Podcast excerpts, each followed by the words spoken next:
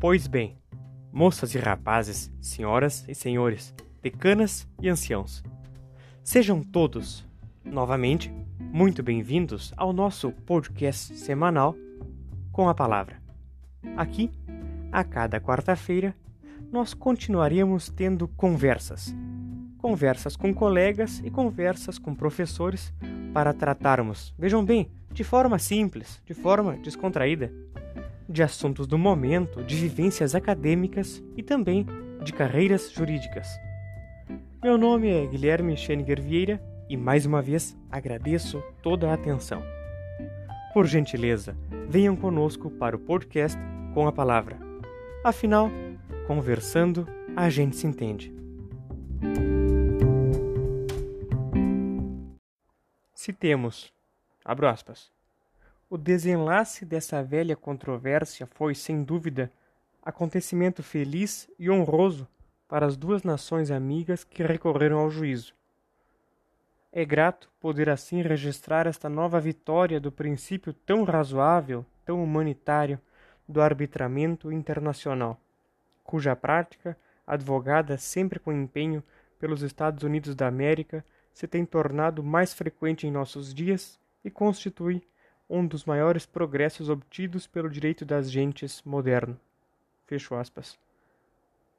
Esse é o trecho de um discurso que foi pronunciado, originalmente em inglês, no dia 6 de abril de 1895, na Casa Branca, em Washington, nos Estados Unidos, por ocasião do encerramento de uma missão especial pela defesa dos direitos do Brasil, numa situação que teve de complicações com os limites em relação à República Argentina e esse discurso foi proferido pelo denominado Barão do Rio Branco, José Maria da Silva Paranhos Júnior, que aqui, pesquisando por cima, eu descobri que foi um dos poucos brasileiros indicado ao Prêmio Nobel da Paz, no caso, em 1911. Prezadíssimas amigas, estimadíssimos amigos, eu já nem sei mais qual é o superlativo que eu uso aqui, nós devemos estar hoje o quê? No nosso 36 episódio, número 36 das nossas quartas-feiras tão ilustres, com companhias tão distintas como a de hoje. Pois é. Para hoje, nós teremos mais uma interessantíssima conversa sobre as oportunidades além da sala de aula, que eu acho que é um ponto muito interessante. Muitas vezes a gente tem receio de, de fazer as mesmas coisas ou seguir naquela rotina que pode parecer mais, mais modesta. Então, eh, essas conversas também surgem para despertar interesses além da sala de aula. E nesse sentido, para dialogar conosco hoje sobre, olha só, a sua participação em competições internacionais de arbitragem, nós teremos o imenso, o grande, o baita privilégio de receber agora a ilustríssima colega Vitória Coradini Moglia. E eu destaco aqui a Vitória. É estudante do curso de graduação em Direito pela Escola de Direito da PUC, aqui do Rio Grande do Sul, e também é estagiária no escritório de advocacia aqui em Porto Alegre. Muito bem. Com a palavra, Vitória Moglia. Oi, Guilherme. Oi, todos os ouvintes. Muito obrigada pelo espaço, pelo convite. Estou muito feliz de estar aqui. Eu fico muito feliz em te receber, Vitória, muito feliz mesmo. Eu acho que nós estávamos tentando uh, marcar essa nossa conversa faz algum tempo e aí surgiu a própria competição de arbitragem, né? Sim, último, os últimos meses, assim, as últimas semanas foram o final da competição. Eu estava bem uh, atarefada e não conseguia muito horário, mas agora que bom que conseguimos conversar. Que bom. Então, para nós conversarmos sobre esse assunto, antes de nós entrarmos propriamente na pauta, eu gostaria, Vitória, que a gente pudesse te conhecer um pouquinho melhor, né? Então, para isso, tu pode nos contar um pouco sobre a tua trajetória no curso de Direito até agora? Não sei, tu deve estar o quê? No oitavo, no sétimo semestre? Eu estou no sétimo, terminando o sétimo agora. Eu, em relação à trajetória na faculdade, eu sempre tentei buscar experiência tanto prática como teórica, né? Eu gosto bastante de estagiar, então eu comecei a estagiar bem cedo, logo no início da faculdade. tranquei a faculdade no início também para fazer um intercâmbio e agora esse ano eu me propus a participar da, da competição do FDI, né, que é de arbitragem de investimento internacional, para também adquirir essa experiência e ficar mais ligada na faculdade. Eu lembro disso, tu participou daquele intercâmbio, foi para a Austrália, não é? Isso, foi para a Austrália. Eu acompanhei pelo Instagram, tinha fotos muito bonitas de lá, né?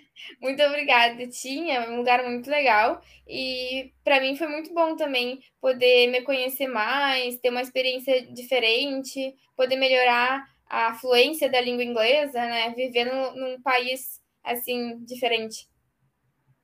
Ah, imagino que, que grande oportunidade, é um lugar tão tão longe de uma cultura tão diferente da nossa, deve ter sido uma oportunidade de ouro. Sim, foi sim. Então, Vitória, recentemente, como a moça acabou de falar, participou pela universidade da. Como é que se pronuncia? FDI MUT, é isso? FDI MUT, é. E isso FDI é uma competição. MUT uh, Arbitration Competition. Olha só, tem nome e sobrenome, e eu aqui achei que era só FDI, eu ia falar em português ainda. uh, que é uma, uma competição internacional, internacional de arbitragem, né? E aí, então, Vitória, tu pode nos explicar, assim, desde o beabá, desde o básico, no que, que consiste essa competição específica? Posso, então, assim, bem para leigo entender, né, que nem a gente fala. É, a competição, ela inicia, vamos, no geral, é uma competição de arbitragem que simula, que dá oportunidade de estudantes de graduação até mestrado e pós-graduação, desde que tenham um vínculo com a universidade, estudantes de todo o mundo, universidades, participam universidades de todo o mundo, de desenvolverem e terem uma experiência prática com a arbitragem de investimento. A competição ela consiste, numa, primeiramente, numa parte escrita. Nós, os times têm que enviarem para avaliação dois memoriais, a parte primeiro do autor e depois do ré, do, do réu, e depois nós temos as rodadas orais. Normalmente essa competição ela acontece presencialmente, o que é uma baita oportunidade para te poder viajar junto com, junto com o time de arbitragem, que são pessoas muito legais e que para te ter uma experiência no exterior. Ela já aconteceu em Buenos Aires, na Argentina, em Washington, em Miami, em Londres, acho que em Viena também, se eu não me engano. Mas, enfim, acontece em vários países especialmente no ano de 2020 e 2021, em razão da, da pandemia, ela foi virtual, então eu participei na modalidade EAD dela, mas igual a experiência é muito válida, muito boa. É, não sei se deu para entender muito bem. O que, que tu acha? Sim, sim. E, e, ela é diferente das outras competições de arbitragem, porque essa tem um foco uh, mais, bem mais direcionado nesse setor internacional, né? Nesse âmbito internacional. Isso, isso ela é bem diferente assim da K. Aqui na PUC a gente normalmente faz time para a IMP, que é de empresarial, e para a Camarb, né, que é de arbitragem de investimento brasileiro. E ela é diferente em razão de se focar realmente em investimentos internacionais, que consistem normalmente na quebra de um acordo entre um Estado e um investidor, uma parte privada. Então é, é, bem, é, bem, diferente assim a matéria, é uma matéria que a gente não vê na faculdade. É, tu tem, requer muito estudo, claro, porque a gente precisa primeiro entender como funciona a arbitragem de investimento. Aí nós vamos começar a estudar o caso. Todos os anos eles disponibilizam um caso diferente. É, um, é o mesmo caso que todos os participantes da competição uh, trabalham, né? E aí a gente desenvolve esse caso. Nós estudamos o caso que é nos dado, nós pesquisamos sobre as, os assuntos relacionados, as matérias de, de procedimento relacionadas, as matérias de mérito relacionadas, e aí a gente começa a desenvolver e trabalhar em cima disso, desenvolver os memoriais, que são quase que umas razões finais, se a gente colocar assim, para tentar comparar, sabe? E depois nós vamos fazer as rodadas orais, que as rodadas orais seriam quase que uma sustentação oral. Não uma sustentação oral, eu diria, mas de repente mais parecido com um júri simulado. Certo. E Vitória, tudo isso acontece pela própria instituição, né? Pela própria Escola de Direito da PUC. Sim, o, a PUC, com, juntamente com a professora Gabriela Valau, que é uma professora de Direito na PUC, né? Da aula atualmente. E ela, a gente faz grupos, a, a PUC faz grupos para é, as competições. Todos os anos são montados grupos diferentes para te ingressar, tu precisa fazer uma inscrição. Inclusive, todos que estiverem ouvindo e se forem ter interesse, é só entrar no, na rede social do, do time da PUC. É, se eu não me engano, é Arbitration Team. PUC RS Arbitration Team. Entra nas redes sociais, vai ter sempre o anúncio de quando as competições acontecem, quando tem prazo para as inscrições, como funciona tu se inscreve, tu vai ter que preencher um formulário barra questionário, assim, dizendo o teu interesse em participar, como funcionam os teus horários, contando um pouquinho da tua trajetória. Depois, algum, uh, eles selecionam, fazem uma seleção prévia de, de, pessoas que preencheram esse formulário, e aí vai, vai ter uma entrevista em inglês com a professora Gabriela Valau e as coaches que irão, as coaches são as nossas orientadoras no time que são as minhas orientadoras foram três advogadas, ex-alunas da PUC, super queridíssimas, assim, elas dedicaram, é um trabalho totalmente voluntário, elas dedicaram esse tempo para nos ajudar, para nos auxiliar. Elas eram ex-mutes, que a gente chama, eram ex-participantes das competições, e hoje elas são orientadoras para nós que estamos participando. Vitória, qual é a diferença entre multi e coaching? O multi é quem participa. Eu sou, eu fui multi. Eu sou quem participa como aluno. O coach é o orientador. Quem nos auxilia, quem fala, quem dá um puxãozinho de orelha, quem fala que precisa melhorar, que tem que, que, que nos auxilia o que, que a gente está errando, diz ah, que tu está acertando, quem sabe a gente tem que desenvolver, digamos, esse pensamento de uma forma diferente, esse argumento não está tão bom. E aí vai. Certo. E no teu caso, como é que foi o processo seletivo na tua seleção? Eu imagino que a moça disse que disse não, mas a moça passou por aquele período na Austrália, deve ter amadurecido bastante a, a fluência na língua inglesa, que deve ser bem importante, né? Sim, o processo seletivo, primeiramente eu estava super nervosa, porque não, eu não sabia como funcionava, não, não conhecia a matéria, não achei que eu ia passar sendo bem sincera, eu tava nervosa. E foi, foi isso. Eu fiz assim, no começo do ano, eu vi que abriu as inscrições para a Camarbe. E aí eu perdi o prazo de inscrição. Eu, eu comecei a me enrolar, tava nervosa, não sabia, fiquei com certo receio, medo e não me inscrevi. Aí eu vi que abriu para arbitragem de investimento internacional. E aí eu falei, é a hora de me inscrever. Acho que tem não conheço, mas eu já, já quero. quer vou, vou participar. Aí eu me inscrevi, fiz o questionário, respondi as perguntas que elas mandaram. Tive uma entrevista em inglês com duas das minhas coaches, que são nossas orientadoras, e a professora Gabriela Valau. A entrevista já foi na língua inglesa, que era para elas verem o teu nível de fluência. Eu digo que em relação ao inglês, precisa ter o inglês que consiga, no mínimo, assim, entender, ler um texto e interpretar, sabe? Talvez não seja tão bom na parte oral, mas seja muito bom na parte escrita. E isso vale muito também, porque nós temos uma parte escrita bem densa, mas a gente precisa ter o inglês que consiga desenvolver argumentos, pensar em inglês e entender realmente o que está acontecendo, né? As discussões que são propostas. Então, principalmente as habilidades de leitura e de escrita, é isso? Leitura e escrita, eu diria que são as principais habilidades. Ah, e em relação à oralidade, pra, né, tu vai desenvolvendo. As, as nossas orientadoras fizeram um trabalho super bom com a gente, fizeram várias reuniões para a gente ir desenvolvendo a nossa oralidade. Então, tu consegue desenvolver essa como eu posso dizer, aprimorar essa habilidade no próprio time. Para entrar, eu diria que seria necessário ter uma boa leitura e uma escrita boa também. Certo. Interessante, Vitória. Agora, a moça super determinada, né? Olhou e disse: É isso que eu quero, e, aí, e perdi aquele outro prazo, mas nesse não vou perder, e foi lá e pronto, e aí tá uma, uma excelente multi, como se diz. Isso aí, bem determinado.